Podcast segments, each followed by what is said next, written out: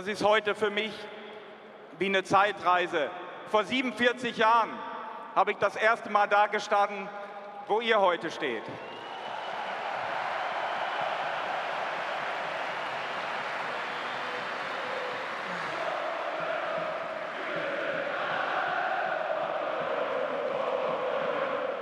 Und da sind wir wieder mit unserem Podcast Die Dortmund Woche. Es ist der erste Podcast von insgesamt, mein Gott, unglaublich, 29 Folgen, die wir produziert haben, Patrick Berger und ich. Aber es ist die erste Folge nach Beendigung der Fußball-Bundesliga-Saison.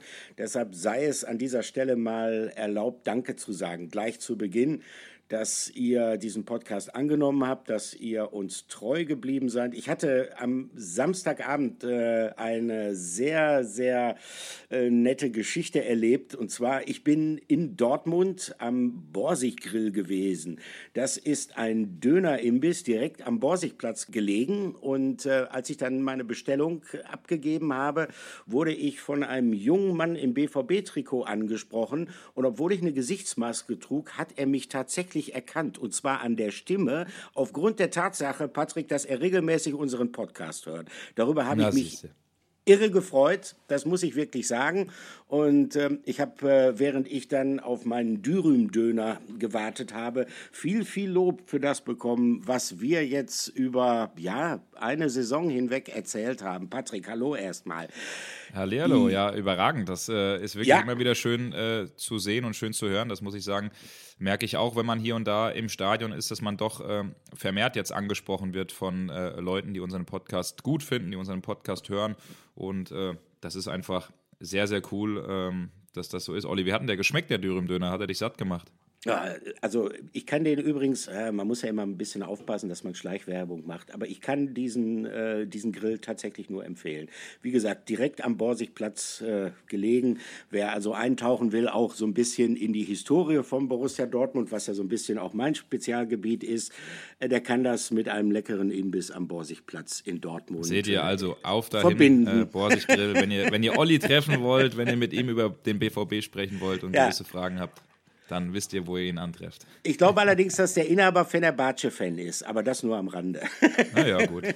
Ist zumindest kein falscher Verein in der Türkei. Eben, Auf jeden Fall auch ein sehr emotionaler. Und emotional war es natürlich auch an diesem Wochenende. Olli, du hast gesagt, es ist der erste mhm. Podcast nach der Bundesliga-Saison, nach Beendigung, aber es ist auch der erste Podcast nach Michael Zorg und nach Marcel Schmelzer. Das muss man ja auch sagen, ja. weil äh, die standen ja mal so richtig im Vordergrund am Wochenende und haben komplett zu Recht äh, den richtigen Applaus bekommen von allen Seiten. Da sind zwei echte Vereinslegenden abgetreten, das kann man nicht anders sagen, Olli, ne? Oh ja, und äh, ich glaube, dass jeder, der das Vergnügen hatte, am Samstag im Signal Iduna Park dabei gewesen zu sein, äh, eine Gänsehaut bekommen hat. Speziell dann äh, nach dem Spiel, in dem Augenblick, als Michael Zorg, äh, mein Gott, was für eine Historie.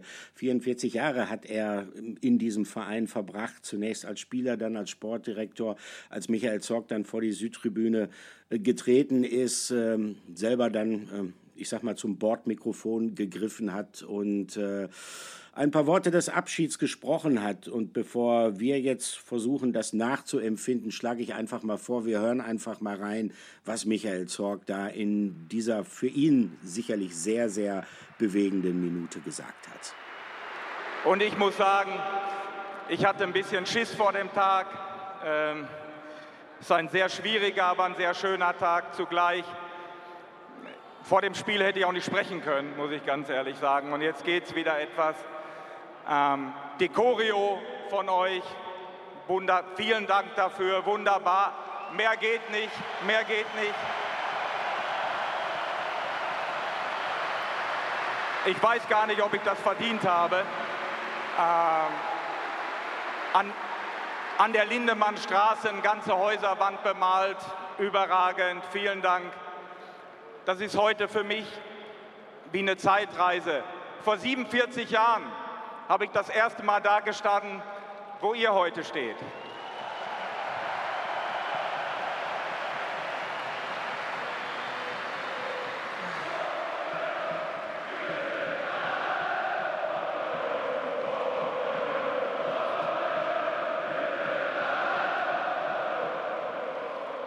Und dann gingen die Jahre 81 das erste Spiel, 86 hat man gemerkt bei der Relegation, was der Club dieser Stadt wert ist. Und da sind wir alle zusammengerückt.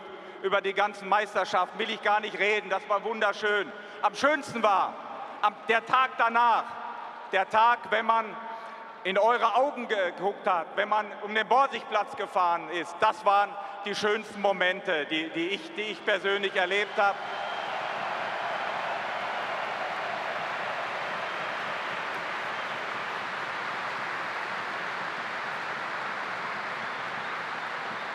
Und, die, und diese Momente, die bleiben für immer in meinem Herzen. Das ist das Besondere an Borussia Dortmund.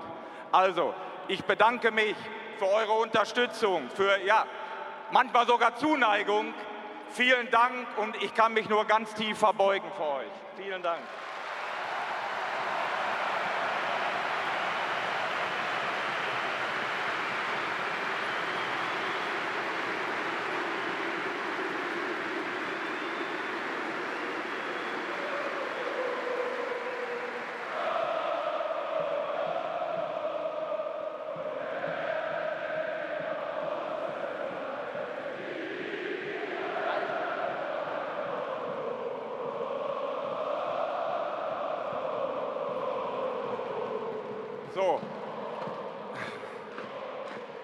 Ja, wahnsinnig emotionale Worte, die Michael Zorg ähm, ja, losgeworden, losgeworden hat. Es ging ihm äh, nicht ganz so einfach über die Lippen. Er hat ja auch viel nachgedacht, wie er diese Rede angehen soll, wie er darüber äh, auch zu den Fans äh, sprechen soll. Und ich muss sagen, ich, wir standen ja auch unten am Spielfeldrand, ähm, Olli und haben da ja auch die Interviews geführt. Ähm, das war schon ein Moment, der, der ja, wo man einfach wirklich Gänsehaut hatte.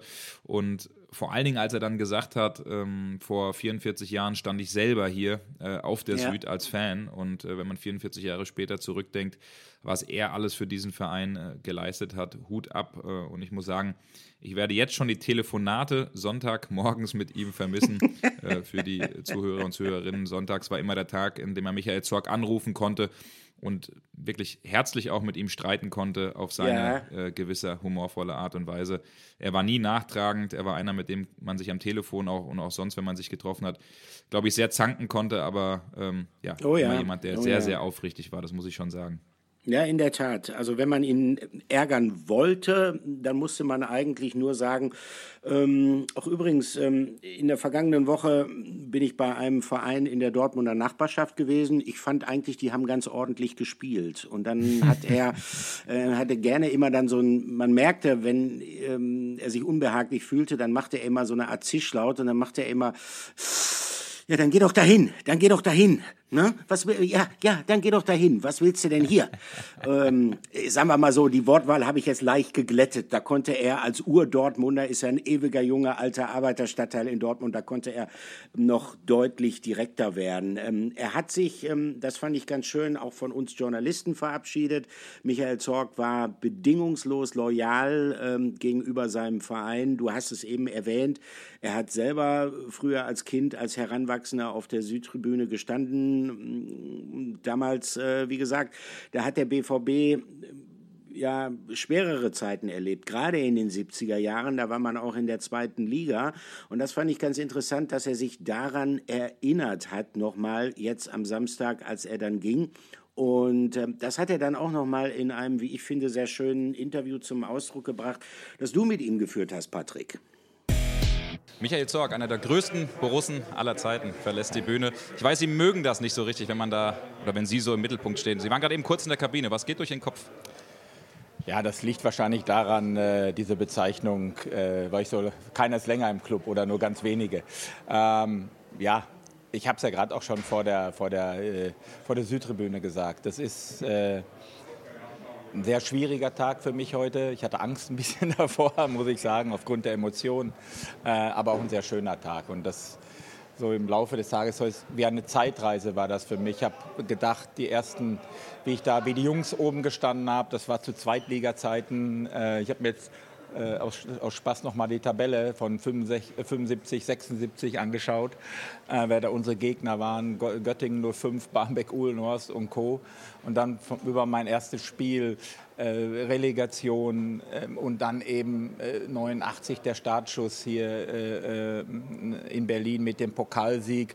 Und das alles durch den Kopf gegangen. Und da das sind einfach die schönen Momente, die man erle erlebt hat. Das ist jetzt gar nicht nur so der, der eigentliche, der Titelgewinn oder der Sieg als solcher, sondern einfach die Begegnungen, die man auch hat, meistens dann im Nachgang. Und äh, dafür bin ich unheimlich dankbar. Das wird auch immer, immer bei mir in meinem Kopf und, und, und in meinem Herzen bleiben. Und das wollte ich eben den Menschen draußen, den Fans rüberbringen. Sie haben gesagt, dass Sie Schiss hatten. Kann man sich auf so einen Tag eigentlich vorbereiten? Haben Sie sich auf diesen Tag irgendwie vorbereitet? Ja, natürlich hast du dir vorher Gedanken gemacht, äh, was sagst du da unten, wenn du da stehst. Das habe ich dreimal über den Haufen geworfen. Und am Ende ist es äh, pure Emotion, äh, weil du dich da dann ja auch äh, treiben lässt. Äh, ich bin stolz auf unsere Fans, wie sie Marcel Schmelzer, der ja seine Karriere verletzungsbedingt auch beenden muss, hier, hier ähm, äh, verabschiedet haben. Und ich bin auch, aber auch froh, muss ich sagen, jetzt rein sportlich wichtig, dass wir das Spiel noch mal gedreht haben. Äh, war ja auch ein bisschen so ein,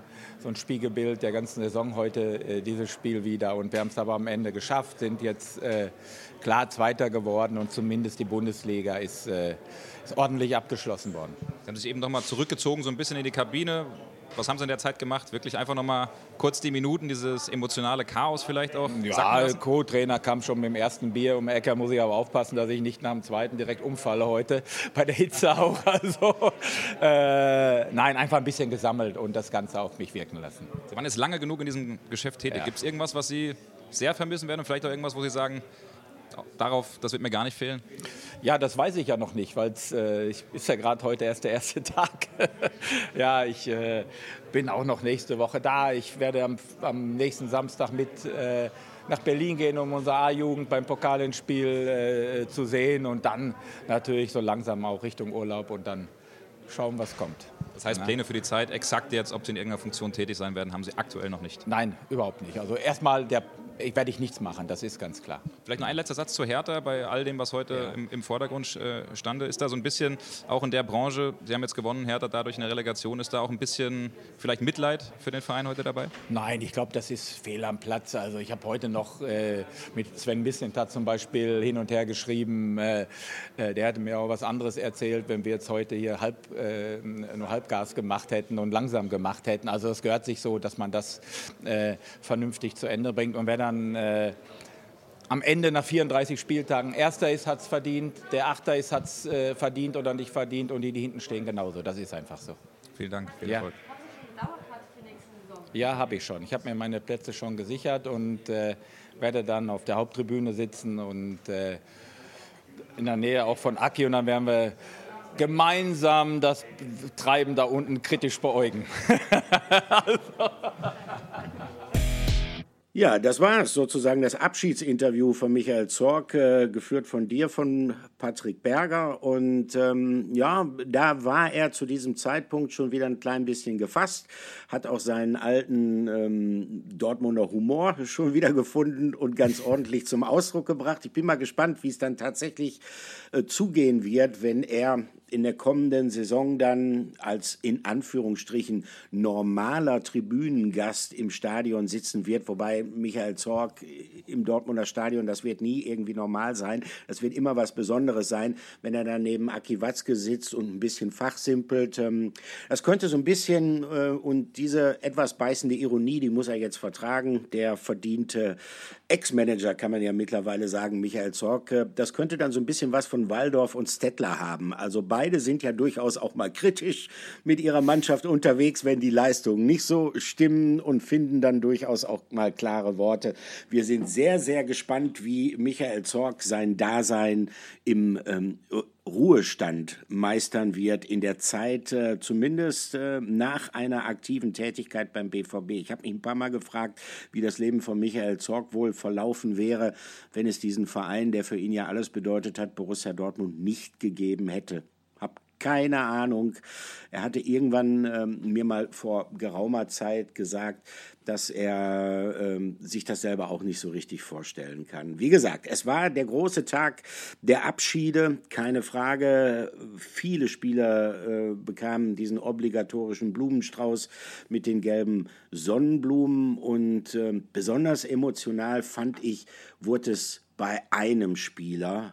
Und äh, deshalb, äh, Patrick, haben wir uns auch entschieden, ihn diesmal mit einem Titel zu küren, auch wenn er selber am Samstag gar nicht gespielt hat. Hier kommt unser Spieler der Woche. Natürlich Marcel Schmelzer. Wer sonst 17 Jahre lang war er bei Borussia Dortmund als Spieler unterwegs, ähm, hat auch eine unglaubliche Vita mit 258 Bundesligaspielen, drei Treffer damals äh, sogar selbst erzielt in der Zeit und 23 Vorlagen. Ich glaube, bei den drei Ter Treffern waren sogar, wenn mich nicht alles täuscht, zwei Freistoßtore dabei, wo Marcel, hum äh, Marcel Hummels, sage ich schon, Mats Hummels, einer seiner besten Kumpel, ja auch gesagt hat, wie du das geschafft hast. Äh, das ist mir bis heute noch ein, riesen, ein riesengroßes Rätsel, aber ähm, ja, da ist ein richtig großer Borusse von der Bühne gegangen, war ja überhaupt eine wunderbare Geste, auch der Dortmunder, mh, den Vertrag bis 2023 zu verlängern, ihm da auch noch die Möglichkeit zu geben, ähm, die Reha dann auch im Verein zu machen.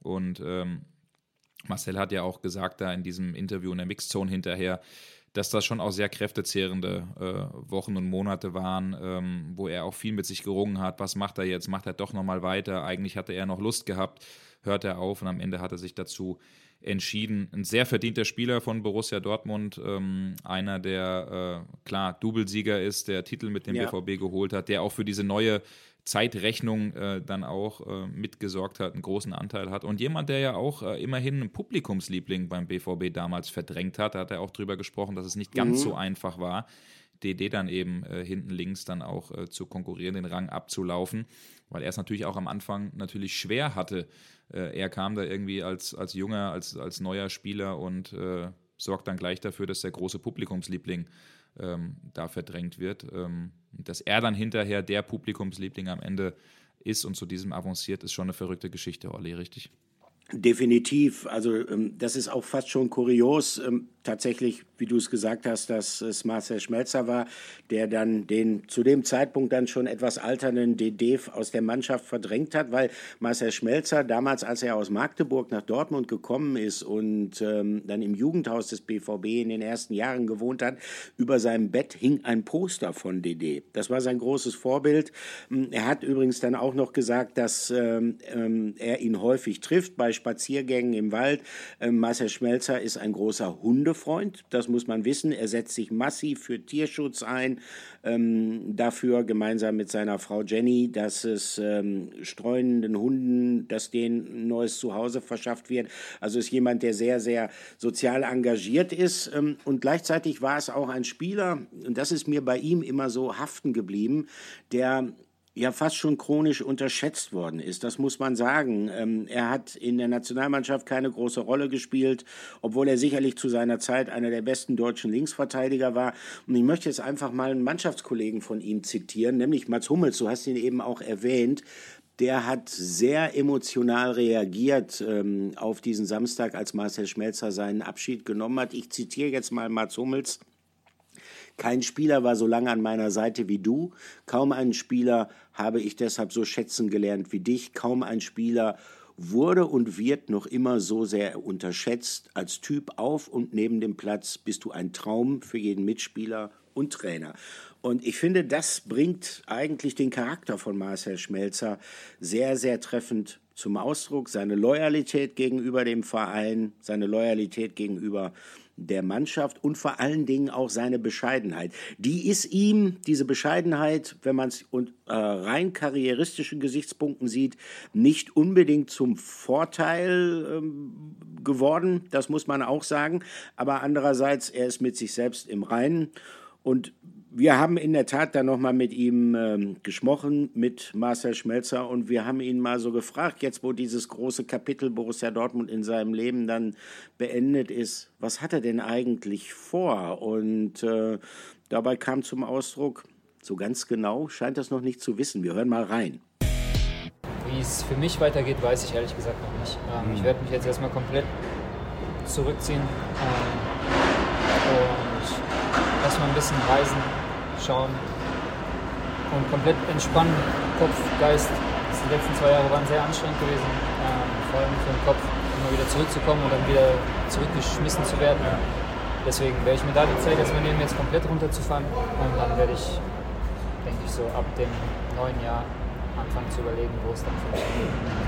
Ich werde mir jetzt in den nächsten sechs Monaten darüber Gedanken machen, also wo es da wirklich für mich hingeht. Klar, es gibt, ich könnte mir mehrere Sachen vorstellen, aber ich will da wirklich erstmal mir Zeit für nehmen und schauen, wo, was da wirklich in mir steckt, wofür ich dann auch die Kraft habe, das auch wirklich zu 100 Prozent zu machen. Ja, so richtig weiß er es nicht, der Marcel Schmelzer. Ne? Also hat er in der Vergangenheit ähm, auch die Zeit genutzt, äh, bei seinem Kumpel Nuri äh, Jahin, der in Antalya Sporttrainer ist, auch zu hospitieren, sich viele Dinge anzuschauen. Auch in einer äh, Phase, die für äh, Jahin, der im Abstiegskampf immerhin war, nicht wirklich, äh, nicht wirklich leicht war. Das ist schon was, was er sich, was er sich vorstellen kann, aber ähm, ja, wie wir es wie gehört haben, er wird die Zeit jetzt erstmal komplett nutzen um runterzufahren, zur Ruhe zu kommen, sich viele, viele Gedanken zu machen, äh, vielleicht auch mal äh, irgendwie mit, mit, dem Rucksack äh, unterwegs äh, äh, los sein und vielleicht auch ein bisschen die Welt sehen. Ich glaube, alles Dinge, die man als Profifußballer vielleicht nicht, äh, nicht so richtig ja. machen konnte oder auf der Agenda hat. Was ich ganz interessant finde und wo ich mich, glaube ich, und vor allen Dingen auch die BVB-Fans, da bin ich ganz sicher, sehr, sehr freuen, es wird ein Abschiedsspiel geben. Oh nicht ja. nur für Marcel Schmelzer, sondern auch für Lukas Piszek. Also da wird die gefürchtete Flügelzange, die ja damals auch im Champions League-Finale gestanden hat und für Furore gesorgt hat, nochmal gemeinsam auf dem Platz stehen äh, mit äh, ganz, ganz vielen anderen äh, Doublesiegern. Ähm, so richtig, wann genau und zeitlich terminiert ist das Ganze, glaube ich zumindest, Olli, richtig noch nicht, aber wir können uns darauf freuen, dass es auf jeden Fall geben wird.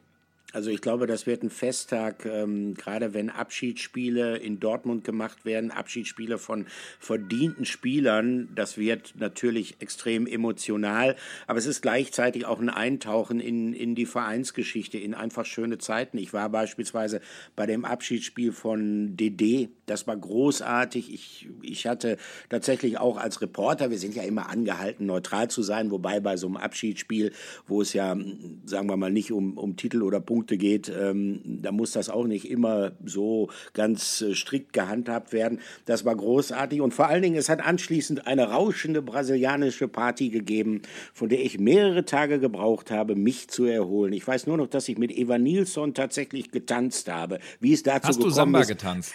Samba. ja, genau. Ich habe mich bemüht. Ich habe mich bemüht zumindest. Es gibt, es, es gibt Gott sei Dank keine Filmaufnahmen davon. Darum bin ich sehr froh. Und wenn es die geben würde, ich würde sie alle aufkaufen. Nein, aber das wird sicherlich, ähm, das wird sicherlich ein toller Rahmen werden.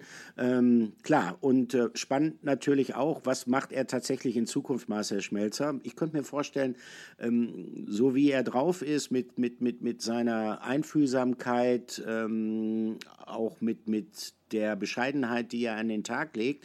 Äh, es könnte ein guter Jugendtrainer werden, aber wie gesagt, ähm, das muss er letztendlich dann selbst für sich entscheiden. Ähm, wir kommen mal zu einem anderen Spieler, der auch verabschiedet worden ist, ähm, der sich allerdings äh, um seine Zukunft jetzt keine Gedanken mehr machen muss, denn die Würfel, ähm, wo er in Zukunft Fußball spielen wird, die sind dann auch endgültig in der letzten Woche gefallen. Ihr habt, glaube ich, eine Ahnung, von wem wir sprechen. Es ist wahrscheinlich der in den 28 vorhergehenden Folgen am meisten genannte Namen in unserem Podcast in der Dortmund-Woche. Es ist logischerweise Erling Haaland. Patrick, wie fandst du, war sein Abschied am Samstag? Ja, das war der Abschied, ähm, wo wir, glaube ich, so am, am genauesten hingehört haben, weil mich das dann schon interessiert hab, hat. Ähm, wir wissen ja, dass die Stimmung gegen ihn auch nicht äh, sonderlich gut war in den letzten Wochen. Ähm, wird es Pfiffe geben? Wird es laut? Wird es leise? Ähm, was macht Nobby Dickel? Da gab es ja auch so ein bisschen, äh, ja. ich will nicht sagen Theater, aber äh, gegen Bochum hat er den Namen einmal gerufen und nicht dreimal, was ihm auch nicht so gut gefallen hat, äh, dem Erling. Ähm, aber dann muss man sagen, überhaupt vor Anpfiff die Abschiede der verdienten Spieler, auch Roman Bürki, äh, Axel Witzel, Dan Axel Zagadou, sogar Rainier und Pongracic wurden ja auch verabschiedet. Das hatte, das hatte es schon in sich, das war schon, das war schon ordentlich und auch als dann Erling Haaland nochmal alleine äh, vor Anpfiff, ich glaube, es war 15.08 Uhr, so ganz genau habe ich es mir sogar aufgeschrieben, vor die Süd gegangen ist und äh, die Laola nochmal angestimmt hat äh, und es Haaland-Rufe gab. Das war schon, das war schon gebührend, das war ordentlich. Ja. Ähm, nach dem Spiel muss, also er hat dann ja auch sein äh, äh, Tor gemacht, da würde ich mal ganz kurz nämlich sagen, hören wir da nämlich nochmal rein. Das letzte von 89, äh, nee, von 86 Toren von Erling Haaland in 89 BVB-Spielen. Ähm, da haben wir die äh, Minuten des Tores nochmal samt Jubel aufgenommen. Äh, also hört hier mal gerne rein.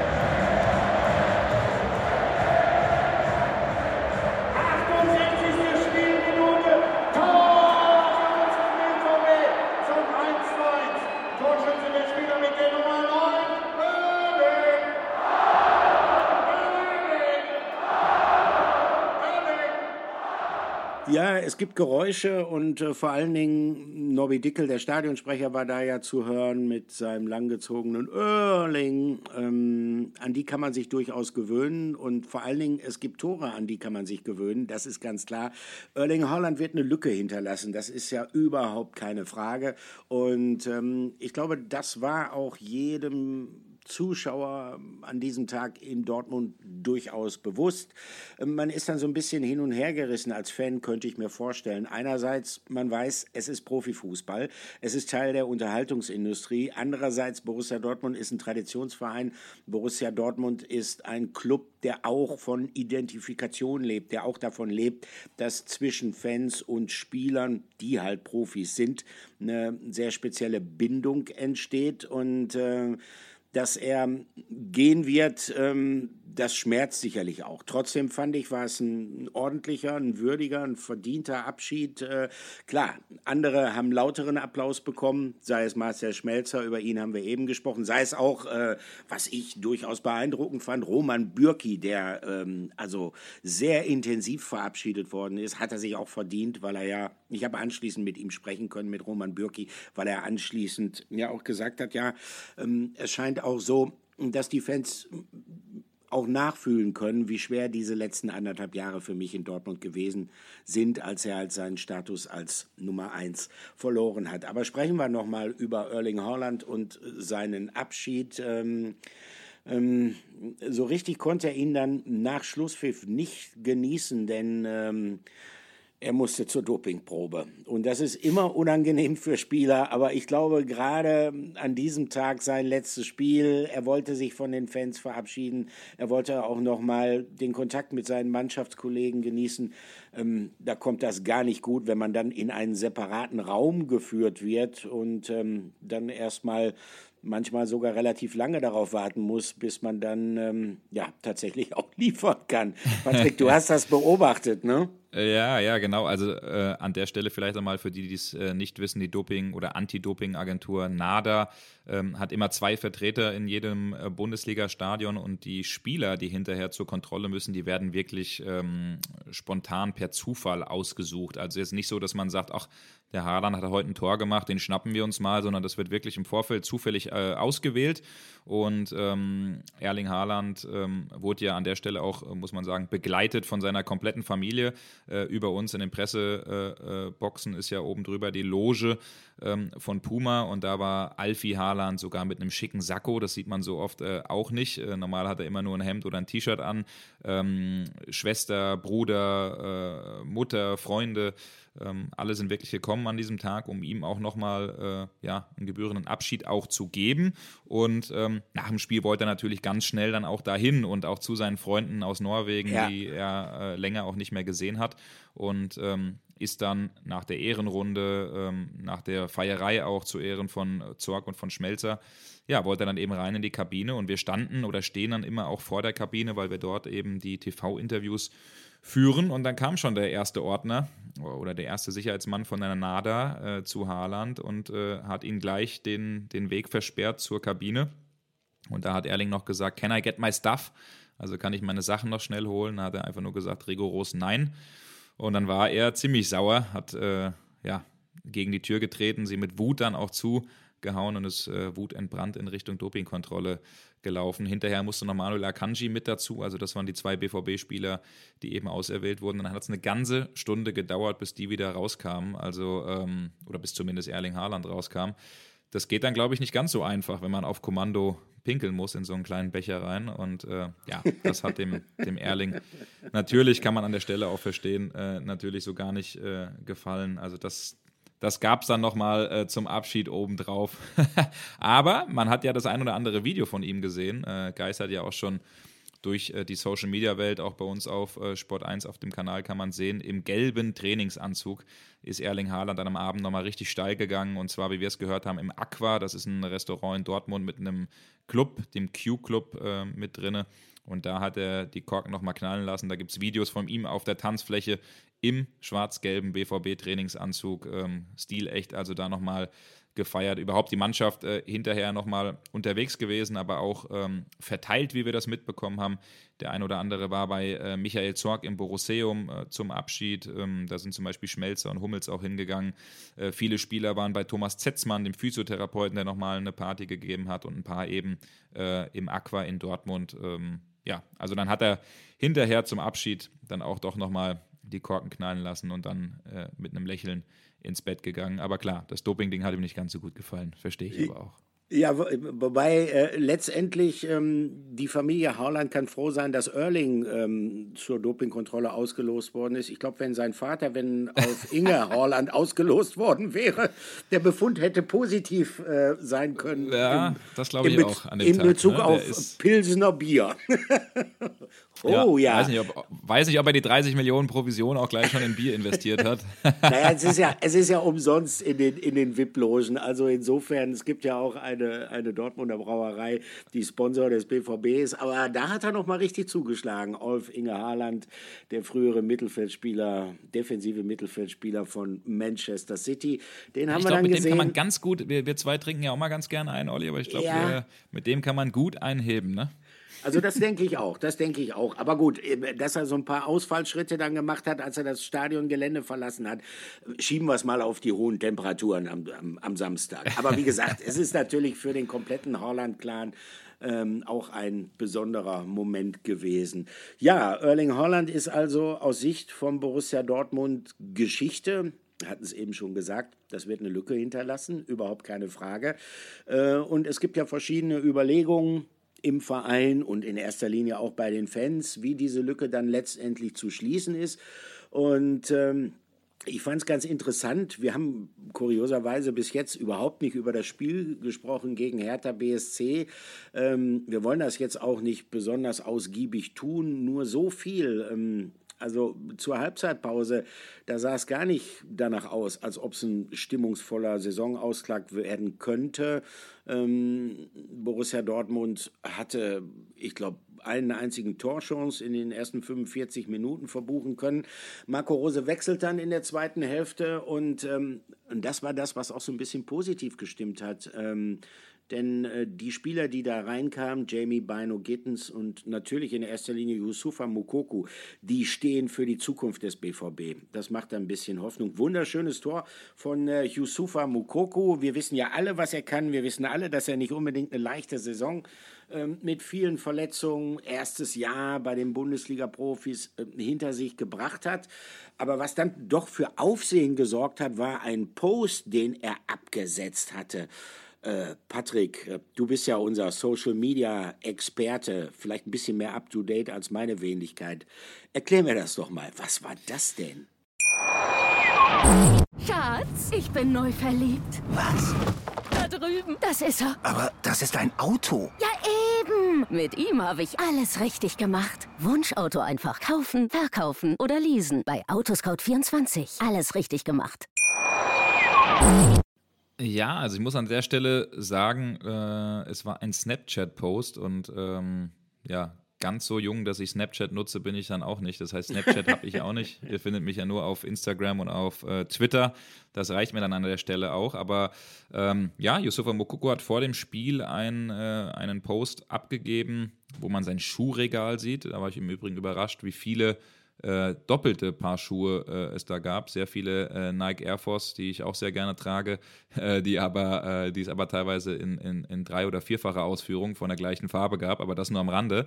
Nein, und da hat er äh, eben geschrieben, nach sechs Jahren mit wunderschönen Momenten, Highlight, muss ich mich verabschieden. Danke für alles. Und ähm, das hat dann natürlich bei dem einen oder anderen äh, dazu geführt, äh, hektische und Schnappatmung. Ähm, die Kollegen äh, der Bild haben daraus äh, eine Geschichte gemacht. Ähm, deutlicher es nicht, kündigt er hier seinen Abschied an. Und ich muss sagen, ich fand das natürlich auch sel seltsam. Ähm, haben uns dann äh, umgehört, natürlich auch beim BVB und auch im Umfeld von Yusufa Mokoko. Und es wurde beteuert, dass es sich bei diesem Post nicht um seinen Abschied ähm, zu tun gehabt hat, sondern dass es wirklich ähm, zu Ehren der verdienten Spieler ging, die sich vom BVB verabschiedet haben. Ähm, ein Post zuvor, ähm, das wurde dann nämlich, glaube ich, nicht gezeigt, in, in dem Artikel gab es ähm, oder wurden hat Josefa Mokoko nochmal die Trikots fotografiert von Erling Haaland, von Axel Witzel, von Roman Bürki, von Zagadou, von Schmelzer. Ähm, und die sind auch jeweils alle signiert worden. Zum Beispiel Schmelzer hat für Mucki geschrieben, äh, Zagadou hat geschrieben Pour mon äh, petit, äh, petit frérot, also für meinen kleinen Bruder. Ähm, mhm. Und da hat er zuvor geschrieben, auf Wiedersehen, Männer. Ähm, also es ist natürlich es wirkt unglücklich und es ist, ähm, es ist natürlich oder es lässt Raum für Spekulation. Aber wie gesagt, wir haben uns umgehört und es wurde beteuert, dass es sich darum bei diesem Posting nicht um das Abschiedsposting von Yusufa Mokoko äh, gehandelt hat. Der BVB, der möchte ja auf jeden Fall mit dem Jungen verlängern, möchte mit dem Jungen auch ganz gerne weitermachen, sieht in ihm natürlich auch äh, die Zukunft und ähm, auf der anderen Seite ist natürlich schon so, dass äh, Yusufa Mokoko etwas ungeduldig ist, natürlich auch mehr möchte, natürlich auch, ja. du hast es angesprochen, Probleme äh, äh, hatte mit dieser Saison, die für ihn alles andere als einfach ist. Ähm, deswegen sage ich jetzt vom Gefühl, ich glaube, das letzte Wort ist da trotzdem noch nicht gesprochen, wenn sich irgendwie eine tolle Option am Ende öffnet, ähm, wo vielleicht ein Top-Verein sagt, Laie, wir, wir, wir holen ihn für ein, zwei Jahre äh, parken ihn und äh, der BVB äh, nimmt ihn danach wieder zurück. Kann ich mir schon vorstellen, dass da irgendwas geht, aber der klare Plan ist an sich schon, dass der BVB äh, ihn behalten möchte, mit ihm weitermachen möchte. Aber Olli, da gibt es ja auch die ein oder andere äh, Frage, ähm, was vorne passiert, denn es soll auf jeden Fall, das haben wir auch schon mehrfach berichtet, ähm, ein Nachfolger nochmal kommen für Erling Haaland. Und das wiederum ist natürlich auch für Yusufa Mokoko da nicht einfach. Ja, definitiv. Die spannende Frage ist halt grundsätzlich, wie willst du dich aufstellen im Hinblick auf die kommende Saison? Und ich denke, ich denke, dass Borussia Dortmund in jedem Fall interessiert daran sein muss, ähm, die äh, Lücke, die Erling Haaland hinterlässt, äh, mit einem Stoßstürmer zu füllen und auch mit einem Stürmer zu füllen, bei dem man davon ausgehen kann, dass er dem Club sofort weiterhilft. Denn äh, die, die Trefferquote von Erling ist äh, atemberaubend gut. Ähm, da muss man schon für die Zukunft auch etwas dagegen setzen. Und deshalb glaube ich, ähm, wäre die Vorstellung zu sagen, okay, Erling Haaland geht, jetzt äh, führen wir sozusagen dann nochmal, obwohl Erling Haaland ja selbst noch unverschämt jung ist, jetzt führen wir dann tatsächlich diesen Generationswechsel, wenn man ihn so nennen will, äh, aus und äh, Yusufa Mukoko würde sozusagen als Stürmer Nummer eins des BVB in die kommende Saison gehen. Ähm, das würde ich bei den Ambitionen, die Borussia Dortmund hat, die Fans würden es vielleicht sogar irgendwo gut finden, aber das würde ich bei den ähm, Ambitionen, die Borussia Dortmund hat, dann doch äh, für etwas riskant erachten. Deshalb gehe ich davon aus, dass der BVB sich was einfallen lässt im Hinblick auf diese Position. Die spannende Frage ist natürlich nur, was, denn wir wissen, es gibt zwei Spielertypen, die sind extrem teuer, die sind extrem rar, die sind entsprechend schwer zu kriegen. Ähm, das ist einmal vielleicht ein, ein klassischer Zehner, ein offensiver Mittelfeldspieler und das andere ist ein Torjäger. Wir haben ja schon auch in den vergangenen Wochen mal so ein bisschen Brainstorming gemacht, Patrick, ähm, wie diese Lösung aussehen konnte. Wir haben uns ein bisschen festgebissen an einer Aussage von Sebastian Kehl, der ja gesagt hat, ja, da wird es vielleicht auch eine kreative Lösung geben kreative Lösung könnte sein, eventuell auch ein Leihgeschäft, eventuell ähm, jemanden zu holen wie Jovic, äh, der bei Real Madrid nicht zum Zug kommt, auf Leihbasis nach Dortmund. Aber ähm, Patrick, äh, grundsätzlich ist es das Bestreben des BVB zu sagen, ja, wir sind schon daran interessiert an einer langfristigen Lösung. Und äh, was das angeht, fällt immer wieder ein Name, der da eine Rolle spielen, wir müssen ganz vorsichtig sein, könnte. Genau, so ist es. Also der BVB äh, hat sich intern schon darauf verständigt, dass man äh, kaufen möchte, also dass man ähm, jetzt wahrscheinlich nicht zu einem äh, Leihgeschäft greifen möchte. Und äh, dabei ist natürlich der Name Sebastian Haller äh, ganz, ganz hoch im Kurs. Die BVB-Bosse haben sich mit ihm schon intensiv auseinandergesetzt. Es soll auch schon äh, erste Gespräche gegeben haben. Die Kollegen des Spiegel der geschätzte Kollege Markus Berg, der hat sogar schon geschrieben, äh, dass Sebastian Haller äh, deutlich gemacht hat, dass er äh, ganz gerne auch in Richtung BVB gehen möchte. Konkurrenz kann es natürlich oder wird es auch geben, wahrscheinlich vom FC Bayern München, denn die Bayern suchen ja äh, auch händeringend nach einem ja. Nachfolger, wenn man sich dann wirklich dazu entscheidet, ähm, Robert Lewandowski in diesem Jahr noch äh, an den FC Barcelona abzugeben. Und das ist ja dann wirklich interessant, dass genau auf der Position äh, beide Top-Vereine in Deutschland suchen. Aber Sebastian Haller ist der Favorit, das ist der Kandidat, ähm, den die Dortmunder ähm, sich zumindest vorstellen, holen zu können. Er hat unglaublich Statistiken, äh, 43 Pflichtspiele für Ajax Amsterdam, 34 Tore gemacht, allein elf davon in der Champions League. Damit hat er sich ja auch zum Torschützenkönig geschossen. Und es ist jemand, der kennt die Bundesliga. Es ist äh, jemand, der bullig, der robust ist, ähm, der vorne auf Flanken sehr, sehr gut ähm, verwerten kann. Äh, da hören wir allerdings, dass Ajax Amsterdam schon 30 bis 35 Millionen für ihn haben möchte.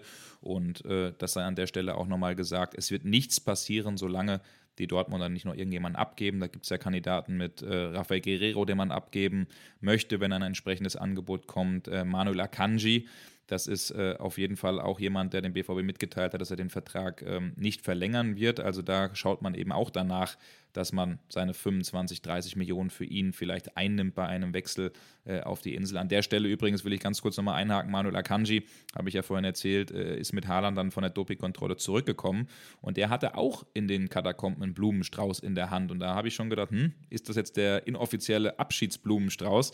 Und da meinte er, nee, nee, meine Frau ist heute 30 geworden und ich habe mir den Blumenstrauß deswegen äh, geschnappt. Also vielleicht ist es so ein, so ein Doppelding. Äh, ne? einerseits schon der Abschiedsstrauß, andererseits nimmt er den auch, äh, damit die Frau etwas zum Geburtstag hat äh, oder hatte.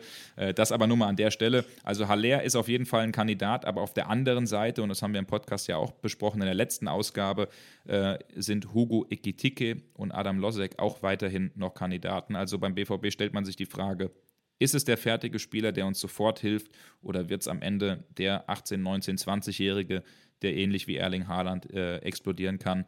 Ähm, ich glaube, dass man am Ende eher dazu tendiert zur Lösung äh, Haller, aber das ist nur mein eigenes Gefühl, weil man dann doch sagt, ähm, wir brauchen Tore, wir brauchen Garantien. Und äh, Sebastian Haller ist ja auch jemand, der äh, in einem eigentlich noch perfekten Stürmeralter ist mit 27 Jahren. Das darf man ja auch nicht vergessen. Ist jetzt auch nicht so, dass der irgendwie 30, 32 ist, sondern jemand, der durchaus fünf Jahre noch beim BVB spielen kann. Also ich bin da sehr gespannt, was am Ende passiert. Ja, in der Tat. Ähm, spannendes Thema und ich glaube, da wird es auch hin und her gehen, auch mit, mit Spekulationen, mit Wasserstandsmeldungen jetzt über die Sommerpause. Ist ja andererseits auch ganz schön, dass man auch da genügend Gesprächsstoff hat. Ähm, ist die spannende Frage. Kriegt Borussia Dortmund ähm, dieses Paket dann tatsächlich gestemmt?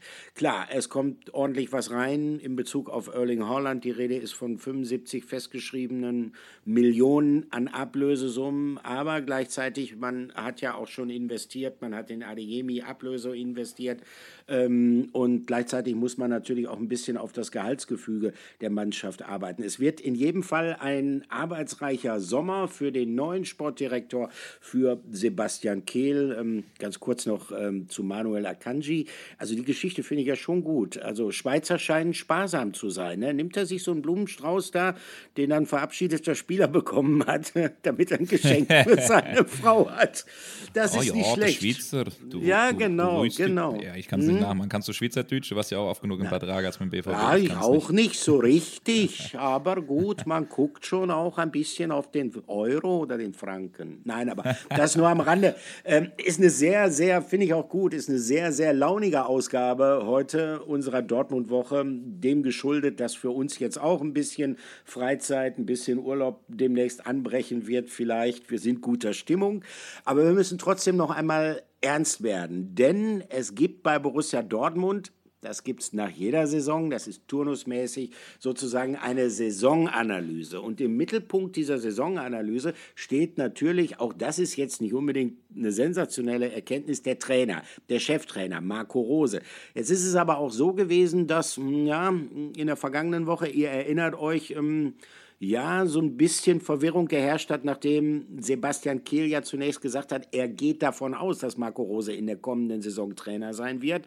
Das hat er dann anschließend richtig eingeordnet, hat gesagt, ich habe mich unglücklich ausgedrückt, Marco Rose wird der kommende Trainer, also der Trainer auch in der kommenden Saison des BVB sein. Allerdings, die Saisonanalyse Patrick, da könnte ich mir vorstellen, da wird sich Marco Rose nach dieser Spielzeit auch äh, von der Vereinsführung durchaus den einen oder anderen kritischen Satz gefallen lassen müssen. Ja, absolut. Also diese Saisonanalyse wird äh, sehr, sehr interessant. Also es ist so, dass Marco Rose weitermachen darf. Also wir können da jetzt nicht erwarten, dass in der Woche am Ende äh, die Entscheidung kommt, wir trennen uns, äh, dass wir es nicht geben. Marco Rose hat Bock, Marco Rose hat Transfers vorangetrieben mit Sebastian Kehl zusammen, wenn wir auf Adeyemi, auf Süle, auf Schlotterbeck schauen. Und wenn du dann den Trainer am Ende wechseln würdest, würden wahrscheinlich auch die drei Neuzugänge sagen, Mensch, das ist doch der, der mich noch begeistert hat und mich hier, hierher geholt hat. Deswegen ähm, ist das schon klar, aber es wird ein sehr, sehr offenes und sehr, sehr deutliches äh, Krisengespräch, ein Krisengipfel geben.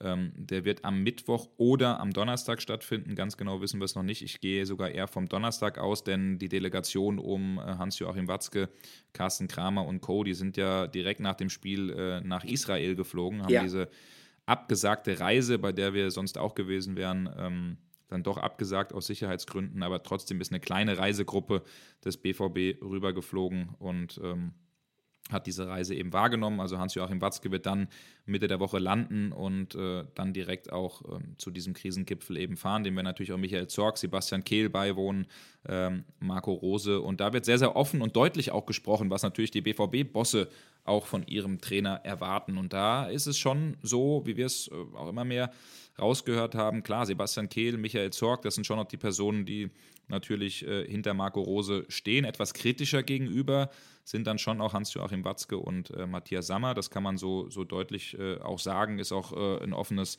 Geheimnis. Und da erwartet man schon mehr natürlich von Marco Rose auch in der nächsten Saison. Man erwartet, dass man auch eine deutliche Handschrift erkennt vom Spielstil, weil so richtig äh, Pressing konnte man dann auch nicht so wirklich stehen. Für was steht dieser Fußball? Und man weiß natürlich auch, dass die Stimmung rund um den BVB sehr, sehr negativ ist, was natürlich auch die Ergebnisse ähm, in Europa League und Champions League und auch im DFB-Pokal dann eben dafür gesorgt haben. Also das sind ganz klar Dinge, die besser werden müssen in der kommenden Saison und sicherlich wird auch Marco Rose gewisse Dinge ansprechen, die ihm nicht ganz so richtig äh, gefallen haben beim BVB. Also es wird ein deutliches, ein offenes Gespräch, aber mit dem Ausgang eben, dass Marco Rose weitermachen wird. Aber er steht natürlich auf dem Prüfstand, so wie das äh, immer auch ist bei einem Verein, der auf Erfolg, auf maximalen Erfolg ausgerichtet ist. Also man erwartet eine deutlich bessere Saison. Klar, man ist Zweiter geworden äh, in der Liga, aber die vielen, vielen Spiele mit vier Gegentoren, wie beispielsweise Leverkusen, wie Bochum, das geht natürlich nicht. Die Abwehr muss besser, muss sicherer stehen,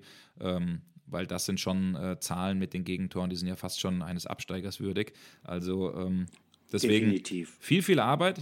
was auf den BVB lastet. Und äh, ich bin auf jeden Fall jetzt schon gespannt, wie die neue Saison wird und was die neue Saison so mit sich bringt. Ja, und wir wissen natürlich auch, dass äh, wir haben ja auch ähm, mit euch des Öfteren diskutiert über das Thema Marco Rose. Wir haben eure Meinungen dazu eingeholt und da wissen wir natürlich auch, dass sehr, sehr viele BVB-Fans ähm, den Cheftrainer kritisch sehen. Das ist auch berechtigt, überhaupt keine Frage. Wenn man die Bilanz der Saison sieht, Patrick hat ja auch äh, einzelne Details, wie beispielsweise diese sehr, sehr hohe Anzahl von Gegentoren genannt. Auf der anderen Seite, äh, wenn man dann mal ein bisschen zurückdenkt, ähm, wie war es denn in den vergangenen Jahren? 2015 ging Jürgen Klopp. Es hatte übrigens auch in der letzten Saison massive Kritik an Jürgen Klopp gegeben. Ähm, das darf man auch in der Retroperspektive nicht vergessen. Ähm, danach ist Borussia Dortmund mit keinem Trainer richtig glücklich geworden. Und ähm, es sind alles unterschiedliche Trainer mit unterschiedlichen Vorstellungen, äh, unterschiedlichen Charakteren geworden. Also ähm, Thomas Tuchel war menschlich zu schwierig, so hat es die Vereinsführung ähm, empfunden. Peter Bosch war vielleicht etwas zu naiv, blauäugig, offensiv. Peter Stöger, der ja ohnehin nur als Interimslösung angedacht war, war wiederum zu defensiv, keiner, mit dem man langfristig was aufbauen kann. Ähm, Lucien Favre war nicht emotional genug, äh, zu vorsichtig, auch was seine Philosophie von Fußball angeht. Ähm, dann kam die Interimslösung mit Enin Terzic, in den sich sozusagen alle, speziell die Fans, äh, verliebt haben. Aber man muss das natürlich auch unter besonderer Berücksichtigung sehen. Die Mannschaft war in der Pflicht. Sie musste damals liefern, nachdem Favre sozusagen ähm, gescheitert war oder für gescheitert erklärt worden ist. Und dann kam mit Marco Rose wieder ein neuer Trainer. Also, was ich damit sagen will, es kann ja nicht immer nur am Trainer liegen. Und deshalb ähm, halte ich es für richtig, dass äh, Borussia Dortmund jetzt mit Marco Rose in das zweite Jahr geht. Dann sieht man vielleicht ein klein bisschen klarer, auch wenn er dann nochmal die Gelegenheit hat, äh, seine Art von Fußball dann auch mit neuen Spielern, auch speziell mit, mit etwas robusteren Defensivspielern vielleicht besser in die Tat umzusetzen als in der vergangenen Saison. Also ich ja, aber muss natürlich auch Olli dafür sorgen, für eine, für eine weiterhin für eine Aufbruchstimmung zu sorgen. Ne? Also das, Definitiv. das darf man auch immer nicht so ganz äh, unterschätzen, was, was ähm, was dann doch auch Pressekonferenzen, was die, was die Arbeit vor der Kamera, das ist, das ist ja auch immer wichtiger geworden heutzutage. Und ja. da hat er manchmal schon ein bisschen trotzig, ein bisschen kauzig gewirkt. Also da muss er, glaube ich, äh, auch dafür sorgen, dass äh, die Fans auch vom Fernseher sitzen oder vor den äh, mobilen Endgeräten und dann äh, das Gefühl haben, yo, hier geht richtig was. Also da, ja, das gehört auch ein Stück weit dazu. Ne? Hast, du, hast du grundsätzlich recht, aber nochmal, äh, entscheidend für die Aufbruchstimmung ist immer noch die Leistung der Mannschaft, ist die Herangehensweise der Mannschaft. Da kann man dann, finde ich, auch den Trainer gerne in die Pflicht nehmen. Wenn eine Mannschaft beispielsweise, äh, sagen wir mal, hm, es so ein bisschen an, an der nötigen Mentalität und an der nötigen Einstellung in entscheidenden Spielen vermissen lässt, dann fragt man sich natürlich schon, hat der Trainer da tatsächlich alles unternommen, um wirklich auch alles aus den Profis rauszukitzeln? Das ist Verantwortungsbereich des Trainers. Aber wir müssen, glaube ich, davon wegkommen, jeden BVB-Trainer immer wieder mit dem in der Außendarstellung, in der Art und Weise, wie er sich präsentiert hat, überragenden Jürgen Klopp zu vergleichen. Also ich glaube, dass ähm, der Verein keinen Millimeter von der Stelle kommen wird, wenn jeder Trainer sozusagen ähm, diesen Quervergleich mit Kloppo aushalten muss. Den kannst du nicht bestehen, den kannst du nicht gewinnen. Deshalb nochmal, ich glaube, dass es äh, richtig ist, mit Rose weiterzumachen. Ich glaube, dass bei ihm vielleicht auch ein etwas stärkeres Bewusstsein mittlerweile entstanden ist dafür, worauf kommt es, und dann wären wir bei dem Punkt, den du angesprochen hast, worauf kommt es in Dortmund auch außerhalb des Platzes an? Also äh, schauen wir mal, wie sich das entwickeln wird. Aber klar, ähm, logischerweise, es wird das zweite Jahr sein, es wird das Jahr der Wahrheit für Marco Rose sein. Und ähm, das wird schon sehr, sehr spannend werden, wie sich das weiterentwickeln wird. Olli, da gebe ich dir absolut recht. Äh, Jürgen Klopp, der Name, der ist ja wie so ein Damoklesschwert über ja. Borussia Dortmund und macht es jedem Trainer oder ja, jedem Trainer, der danach kam, nicht wirklich einfach. Ähm, deswegen in dem Punkt gebe ich dir komplett recht. Olli, ich würde sagen, wir gehen zum nächsten Thema über. Flashback der Woche. 28. Mai 1997. was fällt euch, was fällt dir zu diesem Datum ein? Ich glaube, das weiß jeder. Das weiß jeder BVB-Fan, oder? Das ist nicht mal eine Quizfrage wert. ja, der BVB im Olympiastadion in München gegen Juventus Turin, gegen das mit Stars bespickte Juventus Turin. Mensch, was haben da für gute und geniale Spieler gespielt? Olli, ich war jung, ich saß als kleiner Bub vom Fernsehen und du warst, gehe ich sehr schwer davon aus, an dem Tag sogar im Olympiastadion als Reporter, oder? Oh ja, definitiv. Und es gibt so Tage, die wird man in seiner Reporterlaufbahn nicht vergessen. Äh, es ist dieses nicht der einzige Tag gewesen, der in dauerhafter Erinnerung bei mir geblieben ist, aber es ist ein ganz, ganz besonderer Tag gewesen.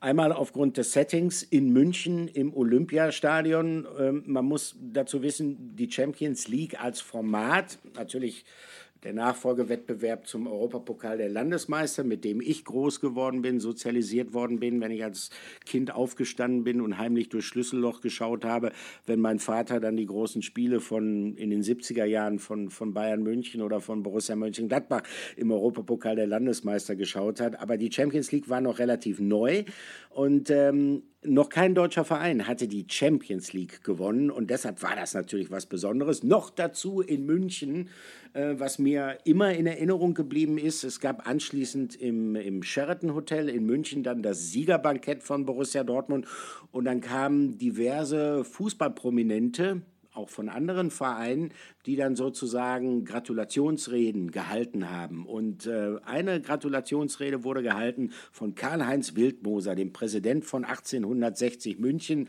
Und das ist ja nun wirklich, also sagen wir mal so, wenn ich, wenn ich einen Münchner klischeehaft malen müsste, ich würde Karl-Heinz Wildmoser nehmen.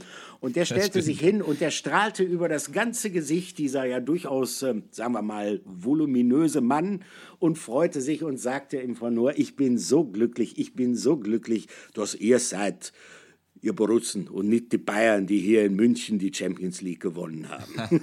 ich glaube, der hat sich noch mehr als die Dortmunder Borussen gefreut. Aber es war natürlich es war natürlich, ähm, es war eine besondere Saison und es war ein besonderer Erfolg, größter Erfolg der Vereinsgeschichte. Ähm, es war ein harter Wettbewerb vorher schon. Äh, es hat tolle Spiele vorher gegeben im Viertelfinale AG Auxerre, wo sich Borussia Dortmund hat durchsetzen können. Dann im Halbfinale dramatische Fights mit Manchester United, äh, wo es im Rückspiel äh, so Situationen gegeben hat, wo Eric Cantona, damals der Mittelstürmer, äh, von Man United im Old Trafford von der BVB-Abwehr fast schon zur Verzweiflung gebracht worden ist. Äh, Jürgen Kohler und Wolfgang Feiersinger, der Österreicher, den man heute ja fast schon vergessen hat, mit heldenhaften Rettungstaten, der Keeper natürlich auch, damals Stefan Kloß. Und dann kam es halt zum großen Finale gegen Juventus Turin, eine ja, Mannschaft, die wirklich gespickt war mit Weltklasse-Spielern, Angelo Peruzzi im Tor, äh, Christian Vieri und, und, und. und äh, Zidane Didier, Deschamps, ne? Äh, genau, genau. Wahnsinn. Didier Deschamps, ja. der spätere französische Weltmeistertrainer, der große Zinedine Zidane. Und es war ein Spiel, was ähm, ja, für Borussia Dortmund nicht besser hätte laufen können ähm, mit den beiden Treffern zunächst von Kalle Riedle.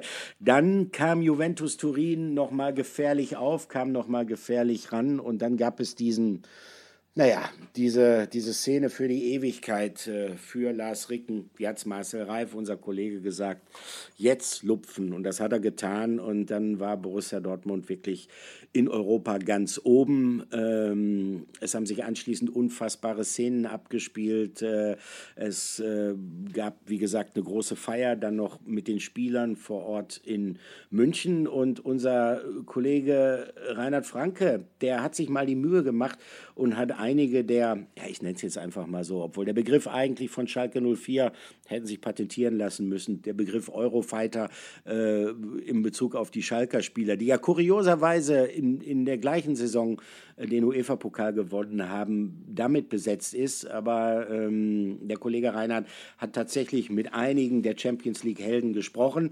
Fangen wir mal an äh, mit dem Mann, der doppelt getroffen hat, der ähm, vor dem Spiel auch gesagt hat, ähm, er hätte seine zwei Träume, zwei Tore, freudscher Versprecher, er hätte seine zwei Tore in der Nacht vor dem Spiel geträumt. Das finde ich schon eine unglaubliche Geschichte.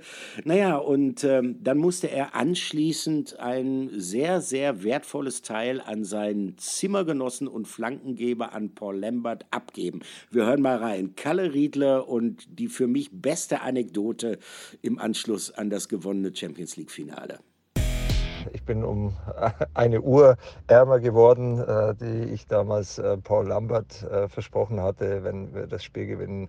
Er war die ganze Woche davor schon an meiner Uhr irgendwie dran und ich habe dann ihm meine Uhr versprochen und das gleiche hat er mit Paulo Sosa auch noch gemacht. Also es war dann eher eine kuriose Szene. Er hat sich weniger, glaube ich, über das Spiel gefreut als über seine zwei Uhren, die er dann abgestaubt hat.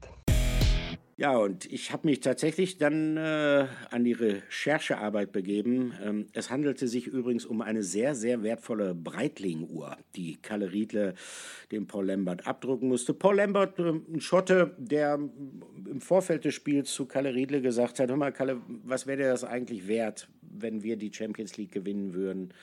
Alles. Das wäre mir alles wert. Und äh, dann hat Paul Lambert gesagt, auch deine Uhr? Ja, ja, klar, natürlich die Uhr. Und äh, direkt nach Schlusspfiff ist er dann gekommen, hat die Uhr eingesammelt.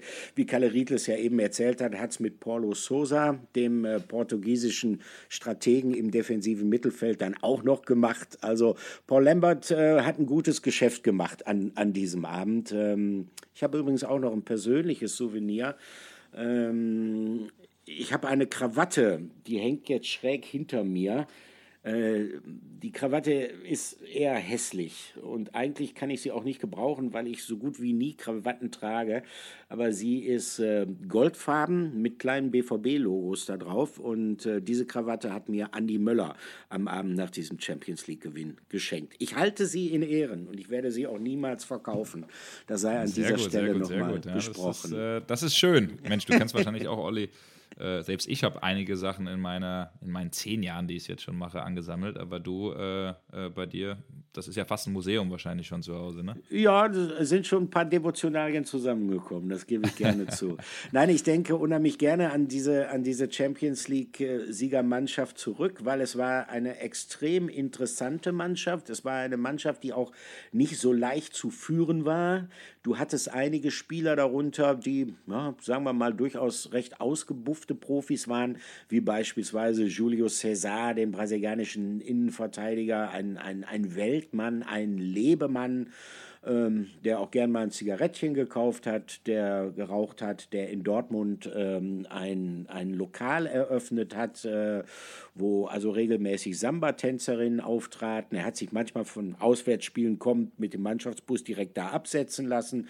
Du hattest mit Paulo Sosa einen, einen sehr ausgebufften Strategen im defensiven Mittelfeld, der immer sagte, hm, mein Knie, ähm, er war auch nicht mehr der Jüngste, mein Knie, das hält die Belastung nicht mehr so aus. Ähm, und der eigentlich immer erst am Donnerstag, also zwei Tage vor dem Spiel, ins Training eingestiegen ist. Den Rest der Zeit hat er freigemacht.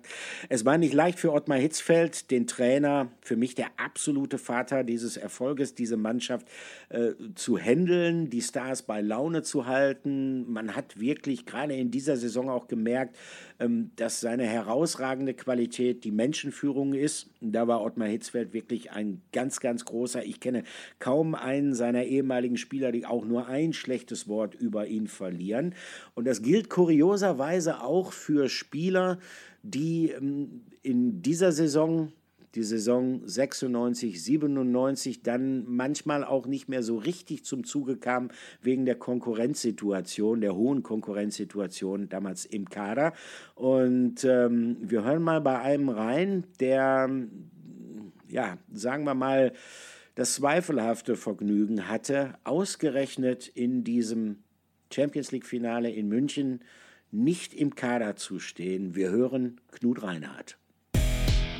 Ja, es war für mich äh, eine der schwersten Stunden, weil ich habe ähm, eigentlich in, äh, in, in, in, äh, im Vorfeld habe ich ja relativ viel gespielt, fast alle Spiele gemacht und äh, wir auf einmal zum Finale hin waren natürlich alle wieder fit und dann musste der Ottmar Hitzfeld sich entscheiden, weil äh, damals gab es noch keine äh, nur 16 Spieler auf dem Spielberichtsbogen und dann äh, hat er sich äh, gegen Wolfgang Feiersinger und gegen meine Person äh, sich entschieden, weil die anderen halt mehr flexiblere Spieler waren und äh, wir haben halt dann halt in Zivil zugeschaut. Das war schon ziemlich bitter, aber äh, jetzt nach 25 Jahren muss man sagen, okay, der hat ja alles richtig gemacht, der Trainer. Damals war ich richtig sauer, ne? aber äh, bin dann ja auch, bei mir steht ja dann auch auf meinem Grabstein später Champions League-Sieger 97 und äh, ja, das ist alles dann vergessen, aber damals war das, für mich war das damals eine sehr harte Entscheidung. Ja, haben Sie damals mit ihm geredet, auch in Tagen danach, oder wie war das? Ja, wir haben, der kam ja bei uns aufs Zimmer und dann äh, haben wir dann miteinander geredet, aber äh, als Trainer muss man halt Entscheidungen treffen und äh, uns das damals haben wir erstmal so hingenommen und nach, nach einer gewissen Zeit habe ich mich dann auch mal in, in, in, in seine Person reinversetzt, ja. ich denn so als Trainer das hätte machen können. Es war super schwierig und ich glaube, der hat da heute noch dran zu knabbern, dass er solche Entscheidungen treffen muss, aber ähm, in dem Fall hat er ja alles richtig gemacht. Wenn wir das Finale jetzt verloren hätten, dann glaube ich, dann äh, könnte er sich jetzt noch große Vorwürfe machen, weil äh, Wolfgang Feiersing hat überragend gespielt in, in, in, äh, in Manchester United als Libero und ich habe die Spiele vorher auch immer alle relativ gut gemacht, auch mitentschieden und ähm, ja, okay, das ist jetzt, das war dann halt eine, eine äh, sportlich für mich eine Katastrophe, aber für den Verein war es natürlich super, aber man muss das auch im Leben auch sowas wegstecken. Ja, aber Sie haben den Pott in den Händen gehalten, Sie fühlen sich komplett auch als Champions League-Sieger, ne? Ich habe den Pott in den Händen gehalten, was ich super fand von dem Verein, dass äh, halt auch dann äh, die äh, Prämie für die Champions League dann auch an die Spieler dass alle die bekommen haben. Ne? Das ist auch, ist auch nicht immer so in manchen Vereinen, aber weil, äh, das war halt dann eine super Geste und äh, fand ich äh, mega. Jetzt, Im Nachhinein ist das ja, wenn man so sieht, was in manchen Vereinen los ist, also das war schon äh, sehr kollegial. Ja. Äh, gab es irgendeine Anekdote, auch wenn Sie jetzt nicht äh, auf dem Spielberichtsbogen standen, äh, gab es irgendeine Anekdote, die Sie erzählen können, jetzt viele 25 Jahre danach? Das war äh, also echt schwierig. viele Spiele, viele schwierige Spiele und viele gute Spiele dabei, aber äh, ja, weiß ich jetzt auch nicht. Jetzt fällt mir jetzt auf Anhieb jetzt und ganz außergewöhnliches fällt ja. mir jetzt nicht ein. Und äh, letzte Frage, aber gefeiert, äh, Sie waren trotzdem danach in Feierlaune oder wie war das für Sie emotional? War ja schon nicht so leicht, aber haben Sie trotzdem äh, das Firebeast gegeben und auch voll mitgemacht oder wie war das? Ja, es war schon, also nach, brauchte man schon ein bisschen Anlauf, also dass man das alles wegsteckt. Also es war schon ziemlich krass in dem, in dem Moment, aber nach dem dritten Bier ging es dann so langsam, äh, wurde man locker und man, die Kollegen, wir haben, wir haben uns ja auch dann unterhalten und wir haben den Pokal dann in der Kabine gehabt und äh, äh, es war dann ausgelassene Stimmung und dann ist das auch vergessen und äh, ja, die Prämie habe ich, haben wir ja auch alle bekommen ja. und, äh, aber es ist irgendwie war halt damals für mich, äh, für mich nicht nur für mich, sondern auch für Wolfgang äh, eine harte Entscheidung. Und wenn man das heutzutage sieht, da sind mittlerweile 20 Spieler auf dem Spielberichtsbogen und äh, ähm, ich hätte halt auch gerne auf, im Stadion auf der Bank gesessen, nicht auf der Tribüne. Ne? Das ja, ist das ist schon äh, blöd. Aber okay, das war damals so eine Entscheidung. Man muss auch mal sagen, eine persönliche Niederlage mitnehmen und äh, aber der Verein hat dafür äh, etwas ganz, ganz Gigantisches geleistet. War das Ihre schlimmste Niederlage persönliche, ne? Ja, ne? Ja, klar, hätte ich auch gerne auf Platz gestanden und alles, aber was, was will ich denn machen? Ich kann das jetzt nach 25 Jahren auch nicht mehr rückgängig machen. Nee, nee. Es ist so passiert und äh, die Entscheidungen sind so getroffen worden und äh, ich kann da jetzt super gut mit leben und bin echt sehr glücklich, dass ich damals äh, in so einer Mannschaft spielen durfte und äh, oder mit solchen Spielern zusammenspielen durfte. Und äh, ja, ich hoffe, dass wir uns dann in naher Zukunft irgendwie, ich glaube, BVB plant etwas, glaube ich, anlässlich 25 Jahre, dann wäre schön, wenn man sich mal wieder sieht, äh, die alten äh, VDs, wenn die mal wieder vor sich hat. Die sind auch alle ein bisschen älter geworden. Das wäre ja. auch eine schöne, äh, schöne Sache, um die Sache einmal abzurunden. Ja, soweit Knut Reinhardt. Ähm, dann sind wir ja froh, dass er zumindest noch in den Genuss der Prämien gekommen ist. Ähm, Knut Reinhardt, der nach seiner Karriere übrigens, ähm, das wäre auch mal ein schöner Gast für eine der Podcast-Folgen dann in der kommenden Saison, der nach seiner Karriere einen sehr interessanten für einen Fußballprofi außergewöhnlichen Lebensweg eingeschlagen hat. Er stand irgendwann, als die Karriere vorbei war, vor der Frage, was mache ich jetzt eigentlich? Und der hat sich gegen, ich sag mal, diesen üblichen Gedankenmix entschieden. Ja, vielleicht werde ich Trainer. Gibt es jetzt im bezahlten Fußball auch nicht so viele Stellen.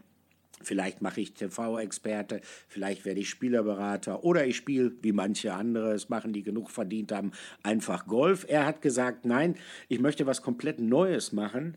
Ähm, er hat ein Fernstudium dann angefangen und er ist Grundschullehrer geworden. Und er ist heute, man glaubt es kaum, Grundschullehrer in der Dortmunder Nordstadt. Also das ist für all die BVB-Fans, die sich jetzt in Dortmund vielleicht nicht so gut auskennen.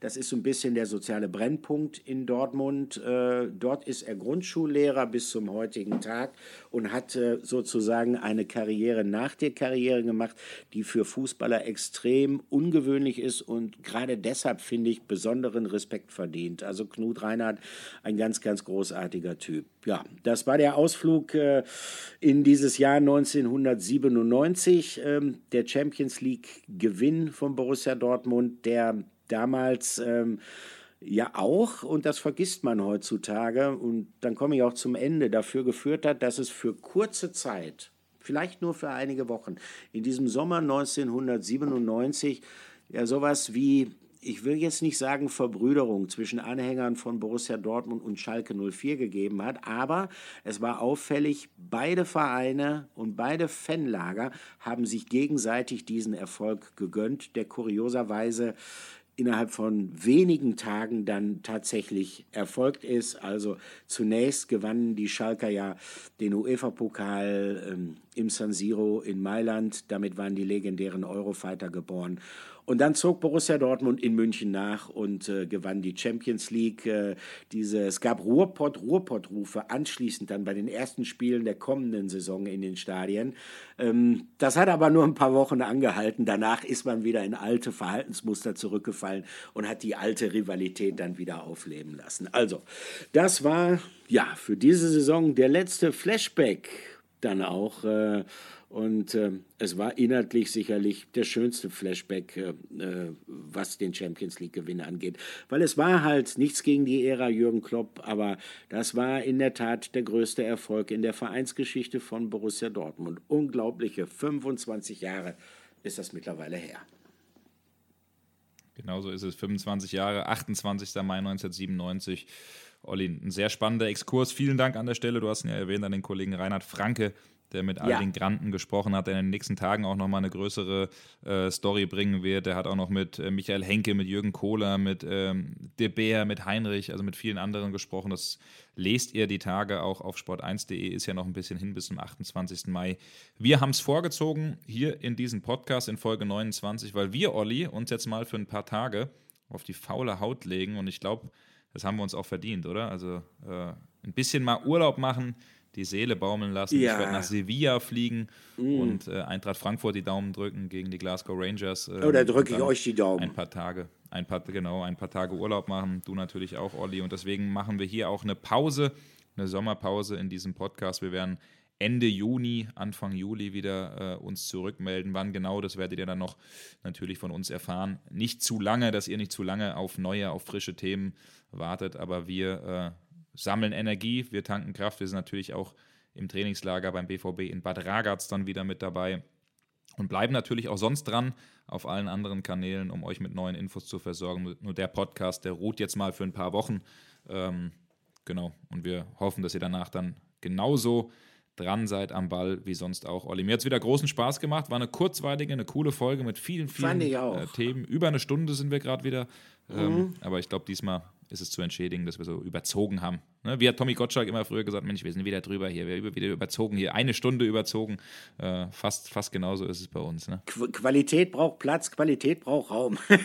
Nein, aber wir, wir haben genau. so unglaublich gefreut, dass, dass der Podcast gut angenommen worden ist. Ähm, wir waren uns gar nicht so sicher, als wir damit angefangen haben, weil es gibt ja durchaus einige Fußball-Podcasts auch auf dem Markt, ähm, ob wir auch immer genug spannenden Stoff haben, jede Woche einen, einen Podcast abzuliefern abzuliefern, also zumindest während der Saison jede Woche abzuliefern. Und ähm, es bedeutet uns sehr viel, dass es euch gefällt. Und deshalb würden wir uns sehr, sehr freuen, wenn äh, ihr uns auch dann nach der Sommerpause treu bleiben werdet. Es geht auf jeden Fall weiter. Legt euch auf die faule Haut, genießt den Sommer. Ja. Wir hören uns und bis dann. Ciao, ciao. Bis dann, schönen Sommer.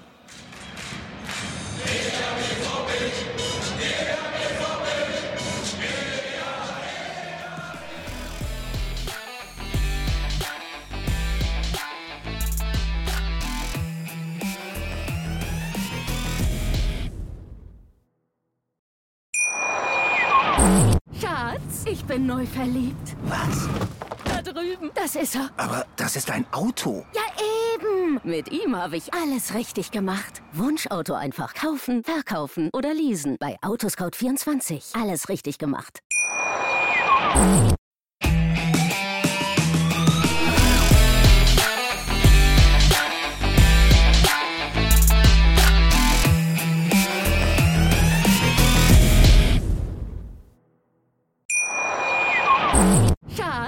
Bin neu verliebt. Was?